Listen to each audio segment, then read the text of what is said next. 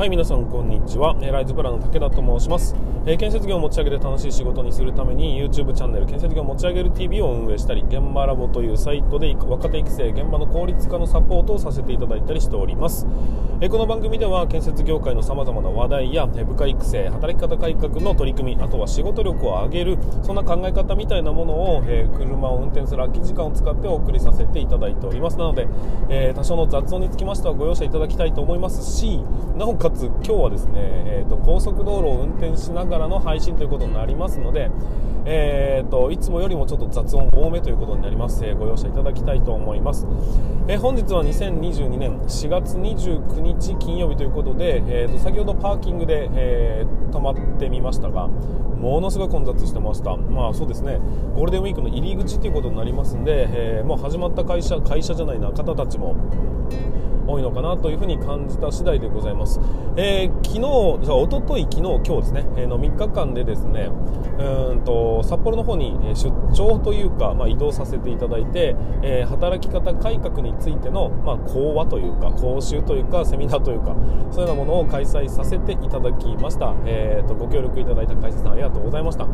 でうんと、まあ、昨日はですね、えー、午前中にそこの会社さんの現場を3現場ほど回らせていただいてやっぱまあ都会圏で仕事してるので、えー、非常に狭い敷地をま工夫して使ってるなっていう感じだったりあこれは大変だなっていうふうに思ってみたりしたという、まあ、そんな感想を抱きつつ。でもやっぱりね、えーとまあ、そういうふうな取り組みをしたしたいんだよなって言っている会社だけあって、えーと、まだまだ全然進んでない状況だというふうなのも感じました。でそんな中で、えーと、1時間半ぐらいかな、えーと、お話をさせていただいてで、えー、とどんな感じですかっていうのを印象も、えー、質問だとかもね受け付けながら進んだんですがうんとやっぱり2極に分かれるなという印象です。あのあ面白そうだねっていう風に、えー、好印象で捉える方もい,、ま、いれば、まあ、現場って結局ねデジタルにはならないんだよっていう、えー、感じの、えーと、話をする方もいらっしゃいます。でまあ賛否両論あって当然だと思いますが、えーとまあ、それでもねその中で僕は、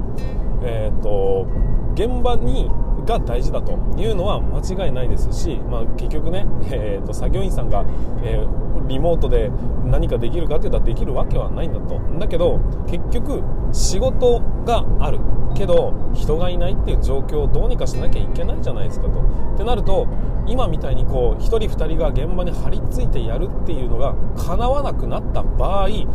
どうやって対応しますかっていうのを考えてみてほしいかなという話を、まあ、させていただいたんですよ、まあ、結局ねあと今現在は、えーと、大丈夫ですっていう、まあ、ギリギリの戦いをしてるのかもしれませんが現状は何ともないわけですよ。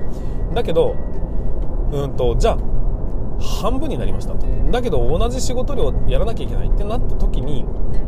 えーと自分が現場に行っってりゃ解決するっていうことだって当然あるんでしょうが行かなくても解決するっていうことはさ行かないで解決する方法を模索した方がうんと将来的にね人がいようがいまいが現場こなせんだよね。しかも楽にっていうその状況ってすごくいいと思いませんかというところ。あとはえっ、ー、とまあ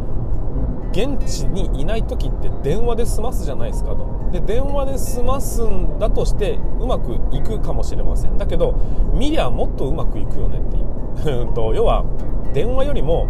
見ながら電話の方が圧倒的に便利でしょとその便利さは、えー、IT が解決するんですというようなお話をさせていただいてまあ渋々納得したような感じではありましたが、まあ、それでもうんと少しでも取り組んでみますということでお話をいただいたんで、えー、また一つ底上げになってきたかなというふうに感じております、まあ、もしかしたらね余計なお世話なのかもしれませんけどね。ということで、えー、とちょっとまあ冒頭長くなってしまいましたが、えー、とそんなようなお話をしつつ、えー、昨日はその後ね、えー、と会食にも呼ばれまして、えー、楽しいお酒のお席を 過ごしたなっていうふうに感じております。えーとまあ、そんな感じでね、えー、本日も進めていきたいと思いますが、えー、ゴールデンウィークに入ってきております交通関係もね、えーと、ちょっと、えー、渋滞しているところも出てきているということになりますんで、えー、くれぐれも移動だとかには、は、え気をつけていただければなというふうに思います。はいということで本日も進めていきましょう。武田の作業日報。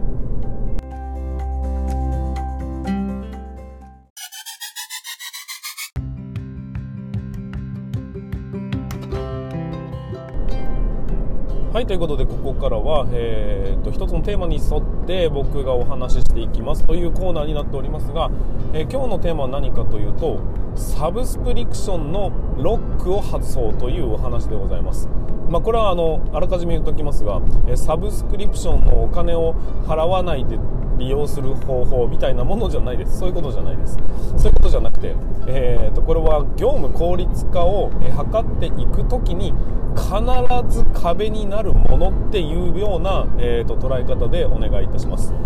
えーと、例えばね、あの今回、えー、働き方改革についてのセミナーをさせていただいたんですよ。で、まあ、クラウドっ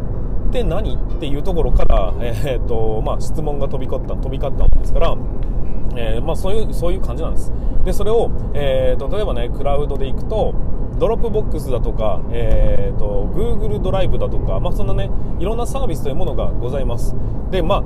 ざっくりだけ解説しておきますが、えー、この、うんと、クラウドって何かというと,、えーとインターネット上にデータを置いておくサービスっていう感じでいいかなと思います。でこれを言うとねなんだかわからねえって言うんで分かりやすく言うと何かというと皆さんのパソコンの中にあるフォルダがあるじゃないですか。そのフォルダがえーと、実は他の人ともつながってるフォルダなんだよねっていう、えーと言い回しが分かりやすいかなと思います。例えば何かファイルをねそのフォルダに入れましたって言ったらそのフォルダ実は持ってる人が山ほどいるんです。いろんなパソコンにそしていろんな、えスマホにいろんなタブレットにその同じ箱があるもんですからこっちで入れたデータをあっちで取ることができるというような、まあ、魔法のようなね 箱が、えー、存在するんですがそれをクラウドというふうに言ったりします。まあ一口にねクラウドっていうと、まあ、そういうものじゃないものだっていっぱいあるんだけども結局はまあそういうことです。一つのものをみんなで共有することのできるインターネットサービスのことを言うんですよ。でね、えー、例えばこういうサービスを利用しましょうかと、えいうふうになった時にうんとサービスを利用しなきゃいけないんです。同じことを言っていますね。サービスを利用しなければいけないじゃないですか。っていうことは、えーと、そのサービス料というものは払わなければいけないんです。5人で利用してれば5人分。10人で利用していれば10人分払わなければいけないんです。で、えーと、それ月額なんです。わかりますかね？1人1人と 1, 1ヶ月例えば500円です。10人だから1ヶ月5000円ですというただそれだけの、え、課金と言われるシステム。これがねサブスクリプションと言われる、え、サービス方法なんです。で今、うんと、SARS って言いましてサービスじゃあソフトウェアアズアサービスっていう要は、うんと、インターネット上で、えーと、月額で走らせるというかねそういうソフトウェアみたいなものが今まではこうパソコンの中に取り込む時に例えば5万円ですってかかってたものがそうじゃなくて、えー、使いたい時に使いたいだけ使えるそういう便利な仕組みとして、えー、こういうねサブスクリプションが登場してきてるということになるんです。なんとなく理解しました？あの月額課金って、えーと、例えばね自分でなんかこう、ゲームをでダウンロードして、え月額1000円ですって話になった場合ですよ。そうすると,、えーと、自分のクレジットカード情報を登録してで、えー、自動的に引き落とされるようにしますよねっていうのがまあ一般的なやり方なんですがこれはね個人だからできるんですよ。じゃあこれ会社単位になったらどういうことになりますかね？個人で各々課金していくんですかね？って話になるんですよ。なかなかごめんなさい。なかなか難しいでしょ？これが、えーと、いわれる僕の言っているサブスクリプションのロックというものなんです。だから使わないっていう結論になるところが非常に多いっていうことなんですよ。面倒くさいから。誰かが、えーと、まとめて払わなきゃいけないんです。でそれも、えー、情報を入力して登録しなければいけないんですがそれ1人増えたら1人足さなきゃいけないし、えーと、5人増えりゃ5人足さなきゃいけないみたいな。で誰かがこう辞めたらその分解約しなければいけないみたいなそういう仕組みになってるものが非常に今世の中多いんですよ。これはもうクラウドに限らずですね。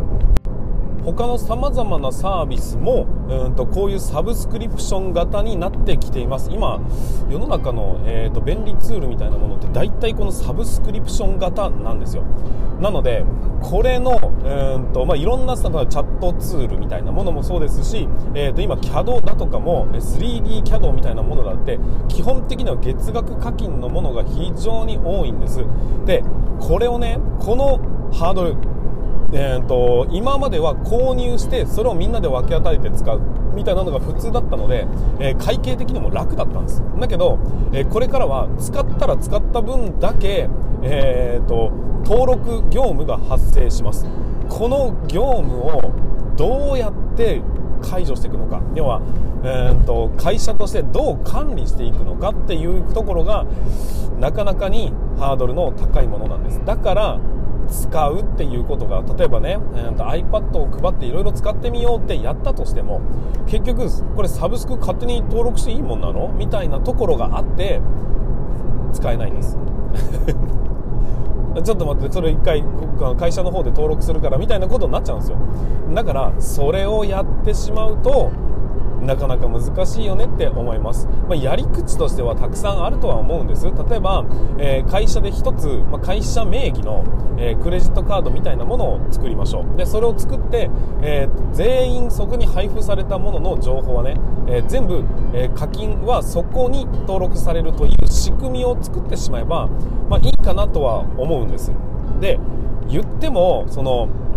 そうだな。サブスクリプション。何を使うのかっていうのはね、えー、当然上司だとかに許可は得なければいけないんですが、えー、基本的にはある程度自由に使わせるというところから発想って始まってきますし凝り固まったこれを使わなければいけないみたいなことをやっているから、えーと、と新しいチャレンジが生まれないんですよ。なので僕が推奨するのはえー、ある程度自由に使っていいよと。ただ、えーと、業務に全く関係ないものに関しては、えーと、罰則がありますがそれ以外の業務に関係するものであれば、えーと、例えば上限2000円ぐらいまでなら、えー、と自由に入ったり辞めたりしてもいいよ。ただしそこに入力する情報は、えー、と会社ではなく、えー、と個人にするまあわかんない。それがいいのかどうかわかんないです。その辺のルール作りも大事なんですけど、えー、結局はそのサブスクリプションに対するうんとハードル。法人としてのハードルというものをどうやってクリアしていくのかというところがやっぱり非常に難しいんだなというふうに感じました、まあえー、と先日のね先日の昨日か。昨日のそのセミナーの中でも結局いろいろ説明はしながら、えーといろんなところであ確かにこういうのあるよなっていうのもどんどんどんどん出てきたりして、えー、それを誰が管理するのどうやって管理するのどういうふうにするのが正解なの、えー、課金する前に何を導入するのかってどうやって審議していくのみたいなそういうね細かい部分何かを導入しようと思った時に、えさらりとやってのけるリテラシーの高い人っていうのはなかなかいないんです。そこをえーと管理しすぎずに管理をするというところをもう一歩、え踏み出してそこのロックを外すことができればおそらくみんな便利に使い始めると思うんです。俺はこれを使ってんだけどお前何使ってんのみたいなところが生まれてえそれ俺も使ってみたいってなってでそれをうんと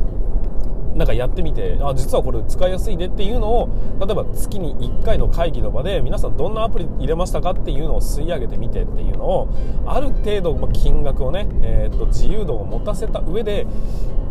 進めてほしいなっていうふうに感じた次第でございます。もうねほとんどそうなんです。クラウドもそうですけども、えーと、Teams とかねあとマイクロソフト Teams とか、えーと、Google ワークスかな？LINE ワークスもそうかな、まあ、いろんなものがあるんですけどもそういうチームで動くよとかっていうサブスクだったりこういうソフト例えば空間認識の、えー、3D モデルを作るようなそういう、えーと、iPad iPad? iPad?